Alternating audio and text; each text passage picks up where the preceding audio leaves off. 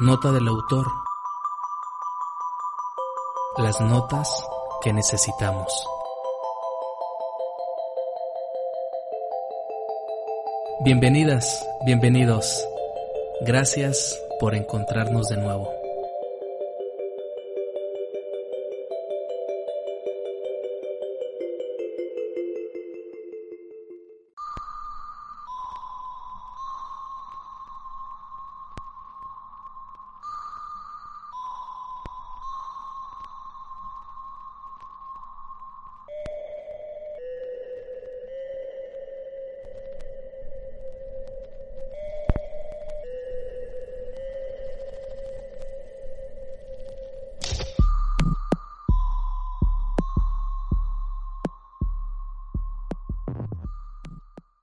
El día en que la tienda 711 cerró ocho horas.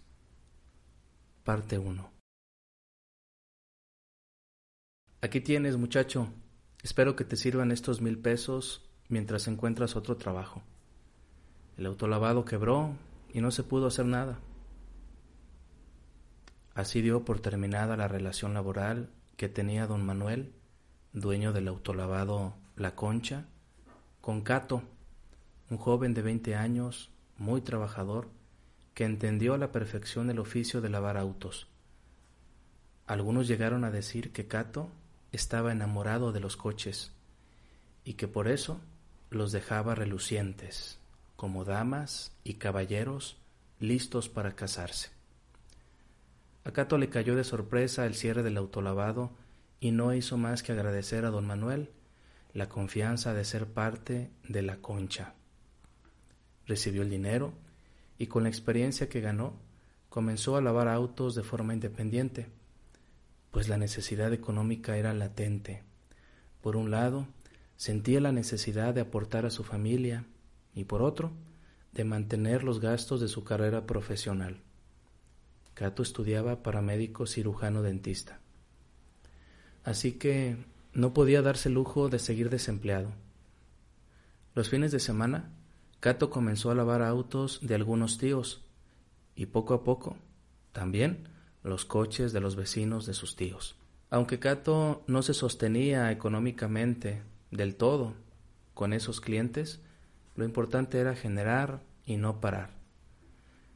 Un día, de regreso a su casa, Cato iba dormitando en el autobús y en un súbito pestañeo alcanzó a divisar que se necesitaba empleado para una tienda 711, que ya abiertas nunca cierran en el año. Como resorte, se incorporó y tocó el botón para bajarse en la próxima esquina. Efectivamente, había una vacante. Tomó los datos y al siguiente día presentó una solicitud, la cual fue aprobada y le dio el derecho a una entrevista.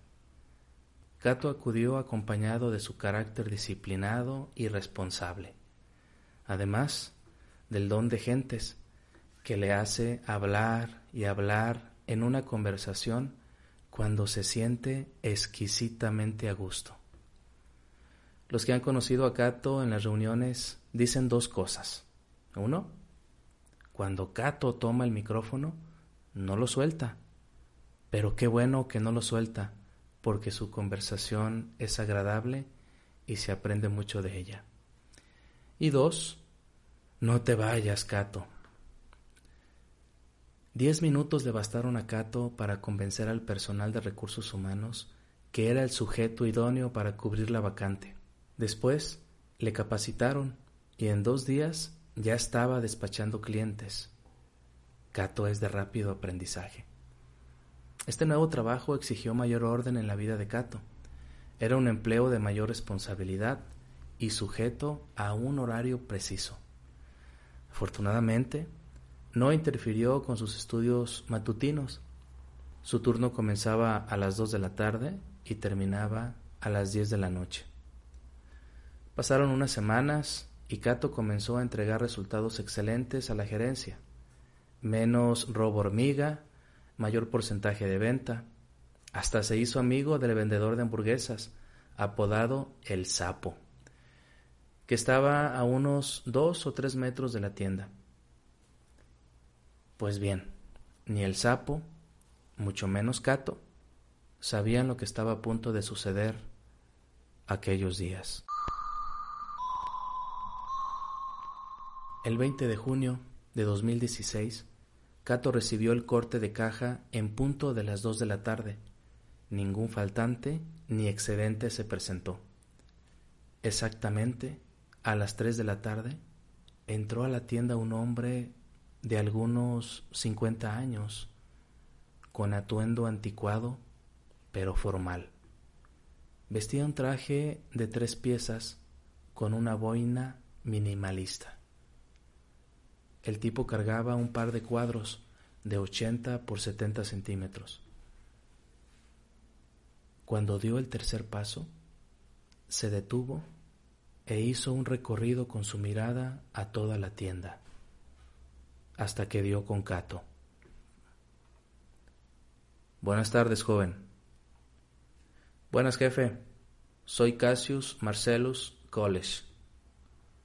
Cato congeló la mirada por algunos tres segundos, porque le pareció bastante extraño que una persona llegara a su tienda presentándose con su nombre completo. Para él, solo existía gente sin nombre, gente que entraba, elegía algo que llevar, pagaba y decía gracias. Incluso había algunos que ni las gracias daban por el servicio. Gente sin nombre atendía Cato. A sus órdenes, jefe, soy Cato. Joven, ¿tiene una pipa para fumar? Cato contestó que sí en su mente, pero un extraño presentimiento le ordenaba que dijera no. No, jefe, no vendemos pipas. Quizás se encuentre caminando unas cuadras hacia el centro de la ciudad. El viejo miró fijamente a Cato, inhaló profundo y comenzó a mover los dedos de su mano derecha y a empuñar y desempuñar su mano. Se le notaba ansioso y en camino a una emoción negativa. El par de cuadros, forrados con papel imprenta, lo sostenía con su brazo izquierdo. Hijo, tú no entiendes, Necesito una pipa. Cato se percató que el señor Cassius Marcellus College y él eran los únicos en la tienda. Cosa rara, pues era un horario en que muchas personas hacían compras. Aun viendo los signos corporales en el viejo que indicaban el inicio de alguna crisis de ansiedad, Cato insistió que no había pipas y por evitar cualquier situación incómoda expresó. Jefe, no tenemos pipas. Le ofrezco un cigarro. Va por mi cuenta. Muchacho, dame una pipa antes de que los perros se enloquezcan. Cato pensó. Uy, ya me cayó otro loquito. Tomó un cigarro y salió del mostrador para regalarlo al señor Cassius Marcellus College y prevenir un descontrol de la situación. Cato siempre ha pagado por no tener problemas, aunque sabe perfectamente qué hacer si los hubiera. Poseía un largo entrenamiento en artes marciales que iba con él a todos lados. Jefe, sé que no es lo mismo, pero este cigarro puede ayudarle en algo. Acéptelo, por favor. Muchacho, es demasiado tarde. Los perros están impacientes y no pueden seguir jugando. Lamento que no haya pipas. Los perros vendrán. A Cato no le quedó la más mínima duda de que el señor Cassius Marcellos College le faltaba un tornillo. Mientras éste le hablaba de que los perros vendrían, Cato se quedó congelado con la mano extendida, ofreciendo el cigarro, en señal de total incredulidad. El viejo pasó de un estado ansioso a una tranquilidad misteriosa.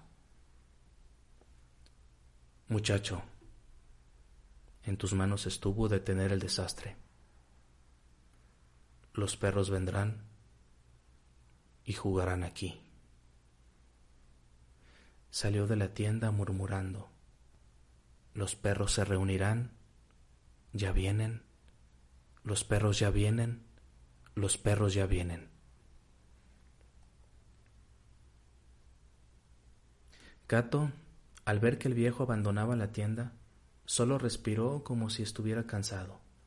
Tomó su lugar en el mostrador y regresó al cigarro. Le restó importancia al hecho y continuó su trabajo. Al día siguiente, Cato cerró la jornada laboral sin incidentes considerables y con altos índices de producción. Faltando treinta minutos para las diez de la noche, escuchó unos perros ladrar. Se sorprendió. De manera instantánea, recordó al señor Cassius Marcellus College y la supuesta advertencia de los perros. Pero Cato únicamente reaccionó sacando una mueca de risa y expulsando aire por la nariz. Movió la cabeza de izquierda a derecha pensando, vaya, qué locuras. Las luces parpadearon y un par de perros comenzaron a husmear entre la basura. Cato salió a correrlos y se dio cuenta que las calles estaban vacías. Su amigo el sapo le dijo, Carnal, se acabó lo que se vendía. Ya me voy a la chingada. Ahí te ves. Güey, de veras, ¿no te quedó ninguna hamburguesa? Me chingo de hambre. Y todavía me falta media hora para llegar a mi casa. Ninguna, carnal. Si quieres mañana te aparto una. Oye, pero ahí está tu changarro. Hay un chingo de comida. No mames. Todos los días estoy metido ahí. Estoy hasta el gorro de esa comida. No se me antoja. Quería algo más artesanal, no procesado. ¿Qué me vas a entender, pinche sapo? La neta que sí. Yo estaría igual que tú, hasta la madre de oler y vender puras chingaderas embolsadas y enlatadas, hechas con sabe qué chingados. Pinche sapo. A veces creo que tus hamburguesas les pones carne de rata o de per... Cato se detuvo.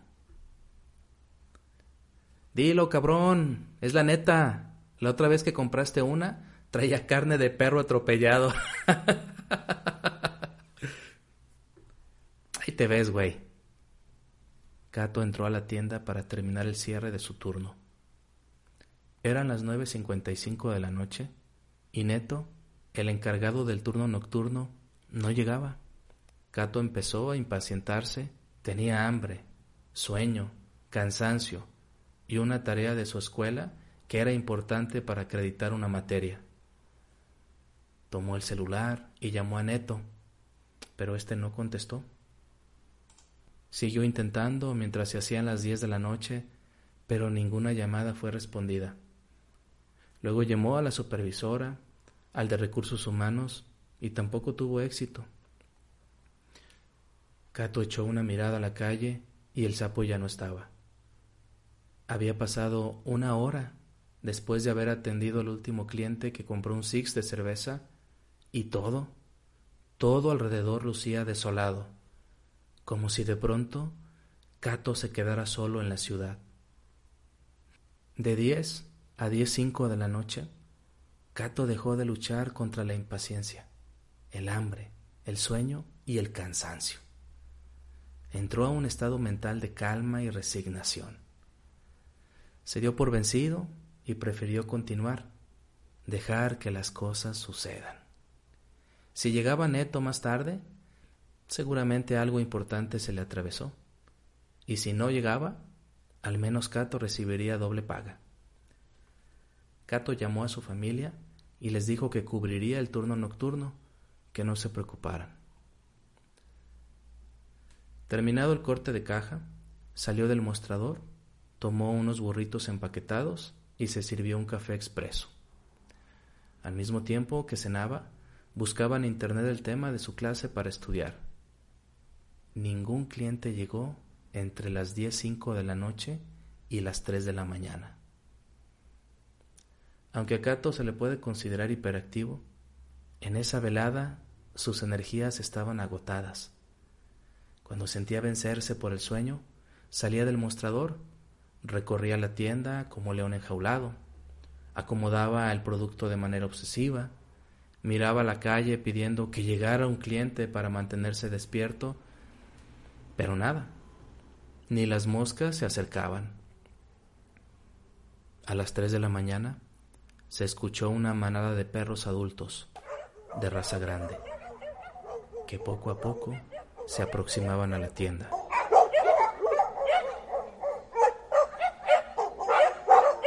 Cato se paró por dentro de la puerta y se puso a observar de dónde venían los ladridos, pero no percibió nada.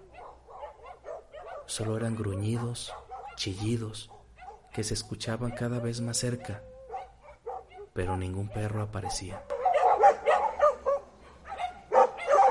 Miró que había un paquete envuelto con papel imprenta por fuera de la puerta y se le hizo muy extraño. Por seguridad, volteó en todos los sentidos para percatarse de que no era alguna trampa o broma. Y cuando estuvo seguro, abrió la puerta, agarró el paquete y cerró. La curiosidad se apoderó de Cato y fue el motivo para escapar del aburrimiento y somnolencia que lo tenía asfixiado. Llevó el paquete al mostrador y notó que en la parte inferior derecha decía, con letra grande, Casa de Abajo, domicilio conocido, San Agustín, Jalisco. Claramente hacía alusión al domicilio donde debía entregarse el envoltorio, pero Cato, hechizado por la curiosidad, ignoró la leyenda y lo abrió. Dentro encontró dos cuadros en tela de 80 por 70 centímetros, que representaban en uno a unos perros jugando póker y en el otro perros bailando. En segundos, Cato repasó en su mente el encuentro que tuvo con el señor Cassius Marcellus College, pero sobre todo recordó la frase, los perros vendrán y jugarán aquí. Repentinamente, dejó caer los cuadros de sus manos y se apagaron las luces de la tienda por algunos tres segundos. Cuando se encendieron, en los cuadros ya no estaban los perros.